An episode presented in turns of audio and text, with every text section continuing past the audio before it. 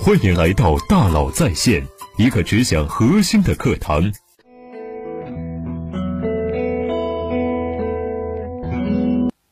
你好，欢迎来到大佬在线。魔幻的二零二零终于过去了，这一年我们似乎每天都在见证历史。疫情爆发，武汉封城，新冠疫情肆虐全球，口罩抢疯，口罩机卖出天价。巴菲特活了快九十岁，才见过一次的美股熔断。我们在两周就见证了四次。原油价格为负，倒贴钱都卖不出去。有史以来最大的 IPO 蚂蚁金服暂缓上市。人类历史上百年难见的黑天鹅，我们在今年见证了许多次。二零二零年好像比二零一二年更像传说中的世界末日。很多人收入减少，很多人失去工作，很多企业裁员倒闭。但不管怎样，魔幻的二零二零终于要过去了。今天的节目呢，我们就来盘点一下魔幻的二零二零有哪几件值得回顾的商业大事。要说今年值得回顾的商业大事啊，第一件事就是直播。二零二零年直播可以说是火出天际，除了直播一哥一姐李佳琦和薇娅，就连互联网第一代网红老罗也开始了直播带货。现在只要是电商公司都在搞直播。直播这件事的逻辑为什么是对的？中国商品的平均定倍率在四倍左右，也就是说，一百元制造成本的商品，通常你会花四百元买到。当然，有的要低，比如日用品是三倍左右；有的要高，比如化妆品是二十倍左右。也就是说，如果忽略中间所有渠道，直接找品牌商拿货，通常可以拿到二点五折的商品。不过，找品牌商的销售部门都不行。要找产品线公关部门，或者说集团公关部门，甚至找 CEO，为什么呢？因为二点五折给你对销售部门的收入这个 KPI 的贡献很小，还会伤害到利润这个 KPI。但是如果一场直播能有十万人来观看，甚至是一百万人，或者疯狂到一千万人来观看，这个营销的价值是巨大的。公关部或者 CEO 会站在更大的格局算一笔账，这笔账大约是这么算的。某视频网站上每三十秒的贴片广告报价大约是大约是每千人观看一百元。如果一场直播有两百五十万人观看，每个产品演示三十秒，那意味着它的广告价值是二十五万。但每个产品不大可能只展示三十秒，假设展示了五分钟，它的广告价值就是两百五十万。再加上展示的人是名人，考虑名人背书的价值，这个广告价值也许可达五百万。当然，这是理论值。打到骨折，几十万总是有的，所以直播卖货的本质是让几百万观众集中看几小时的贴片广告。那么问题就来了，观众傻吗？几百万观众为什么要看几小时的贴片广告呢？嗯，那你就必须要用一些东西去贿赂观众，用什么呢？视频网站花钱买些好看的电影，把用户摁在屏幕面前。那直播卖货用什么来贿赂观众呢？给观众实实在在的便宜，不玩套路，真便宜，便宜到你怀疑人生。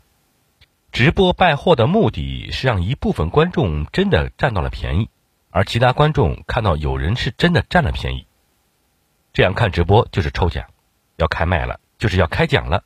三二一，恭喜下面三千名观众。但是价格打到骨折的商品必须限量，几千件、几万件，如果不限量，其他渠道呢将会造反。如果真的不限量，一定是优惠没到位。同时啊，品牌商再付给主播一笔坑位费或者是销售提成，这样下来，抢到货的观众捡到了便宜，卖货的主播挣到了钱，品牌商打了价值几百万的广告，三方共赢。所以，我们说直播带货的逻辑是对的。直播带货其实二零一七年就有了，只不过被疫情重重的推了一把，所以获得了比较大的成功。第二件值得回顾的商业大事呢是外贸。二零二零年，外贸行业可以说是突飞猛进的增长。如果你是做外贸的，今年的收入没有增长两倍，你都不好意思跟人家打招呼。为什么今年外贸行业这么挣钱呢？因为受疫情影响啊，海外国家的电子商务渗透率大幅提高。什么是电子商务渗透率呢？简单来说啊，就是总体的零售中，电子商务占比多少。渗透率越高，说明通过电子商务购物的人就越多。因为疫情呢，大家都开始在线上购物了。以美国为例，据雨果网的数据显示啊，美国第二季度总体零售支出下降了百分之三点六，而电子商务的渗透率却达到了百分之十六点一，高于去年同期的百分之十点八。不包括汽车、汽车零配件、酒吧和餐厅的销售额，电子商务的渗透率超过了百分之二十二。海外一些国家的电子商务的渗透率呢，增长速度更快。很多人说呀，二零零三年的非典激活了中国电商，那么这次疫情也激活了海外很多国家的电商。所以受疫情影响啊，虽然全球的零售总额在下降，也可以说总需求在下降，但是因为电子商务渗透率大幅提升，反而促进了跨境电商的发展。同时，在中国疫情全球没事的时候啊，全球都在担心从中国进口，开始寻找替代供应商。但后来变成了全球疫情，中国最安全，不少国家封城，甚至一些国家封国，大量分布在全球的产能开始减少，而中国的产能在不断的恢复。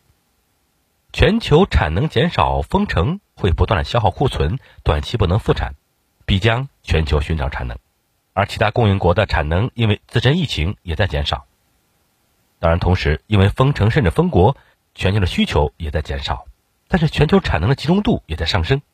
假如需求减少了百分之三十，集中度提高了百分之五十，中国外贸就这样迎来了一轮新机会。这也是外贸行业爆发的重要原因。第三件值得回顾的商业大事呢是口罩机。疫情期间呀，很多人都在到处收购熔喷布，熔喷布的价格被炒得奇高，从不到两万元人民币每吨，最高最高涨到了七十万元人民币每吨。即便如此高价，也能瞬间卖出。熔喷布是做口罩的关键材料，一吨熔喷布可以生产 N95 口罩三十五万只。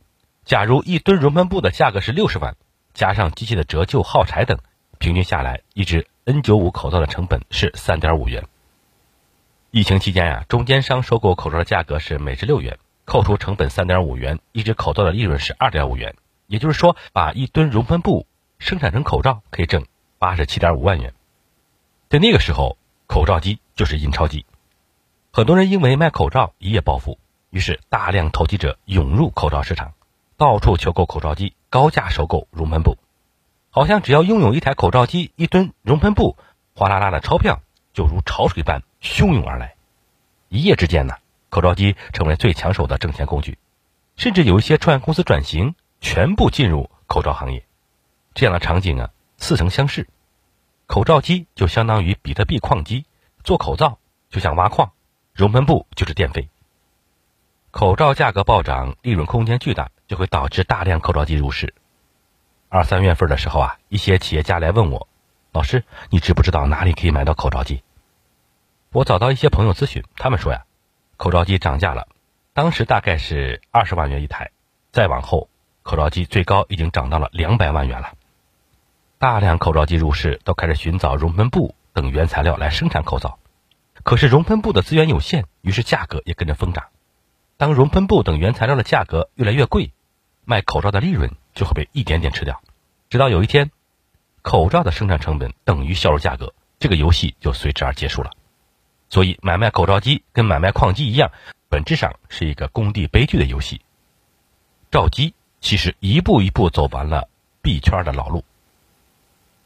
到今天，产能恢复，口罩不再稀缺，一个医用口罩的价格又从四五块钱跌到了几毛钱的时候，很多人靠运气挣来的钱就靠实力赔光了。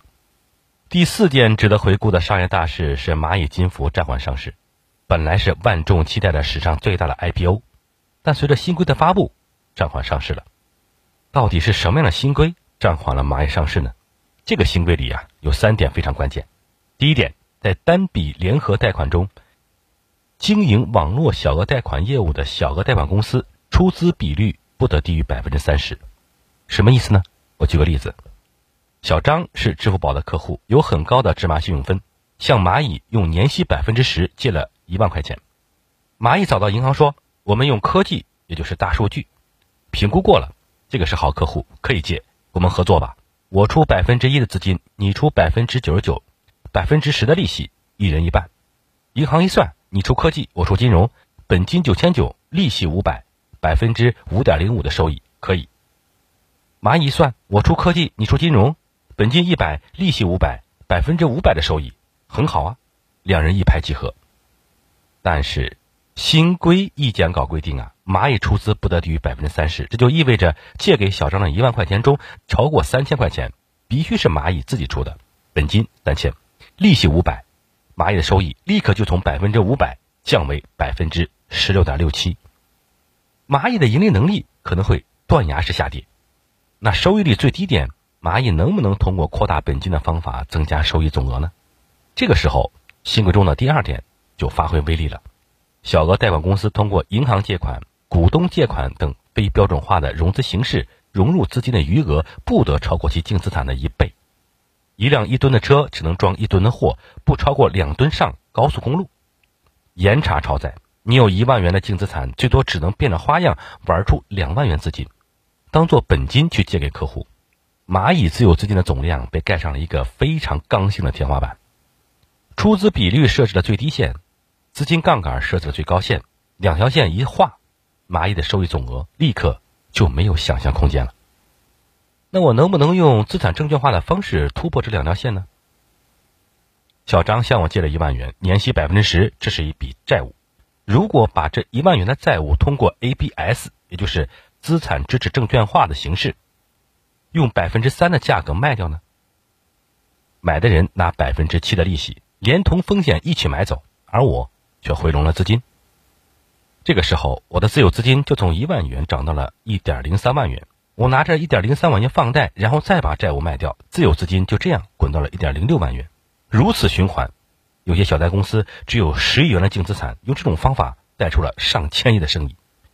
这个时候，新规的第三招就起作用了：通过发行债券、资产证券化产品等。标准化债券类的资产形式融入资金的余额不得超过其净资产的四倍，这也就是说，资产证券化的方式最多赚四圈，十亿元的净资产最多只能放出四十亿元左右的贷款。看完这个新规呀，你有什么感觉？如果你是上交所，你是不是也会马上暂缓蚂蚁上市呢？新规意见稿一通过，蚂蚁的盈利能力可能就会大幅受挫，这就是监管环境的变化，也就是。天变了，好，我们来总结一下，魔幻的二零二零发生了太多商业大事，我们一次又一次见证了历史。但不管怎样，好的、坏的终将过去，我们将迎来更好的未来。凡是过往，皆为序章。祝你新年快乐！好，感谢您的收听，咱们明天见。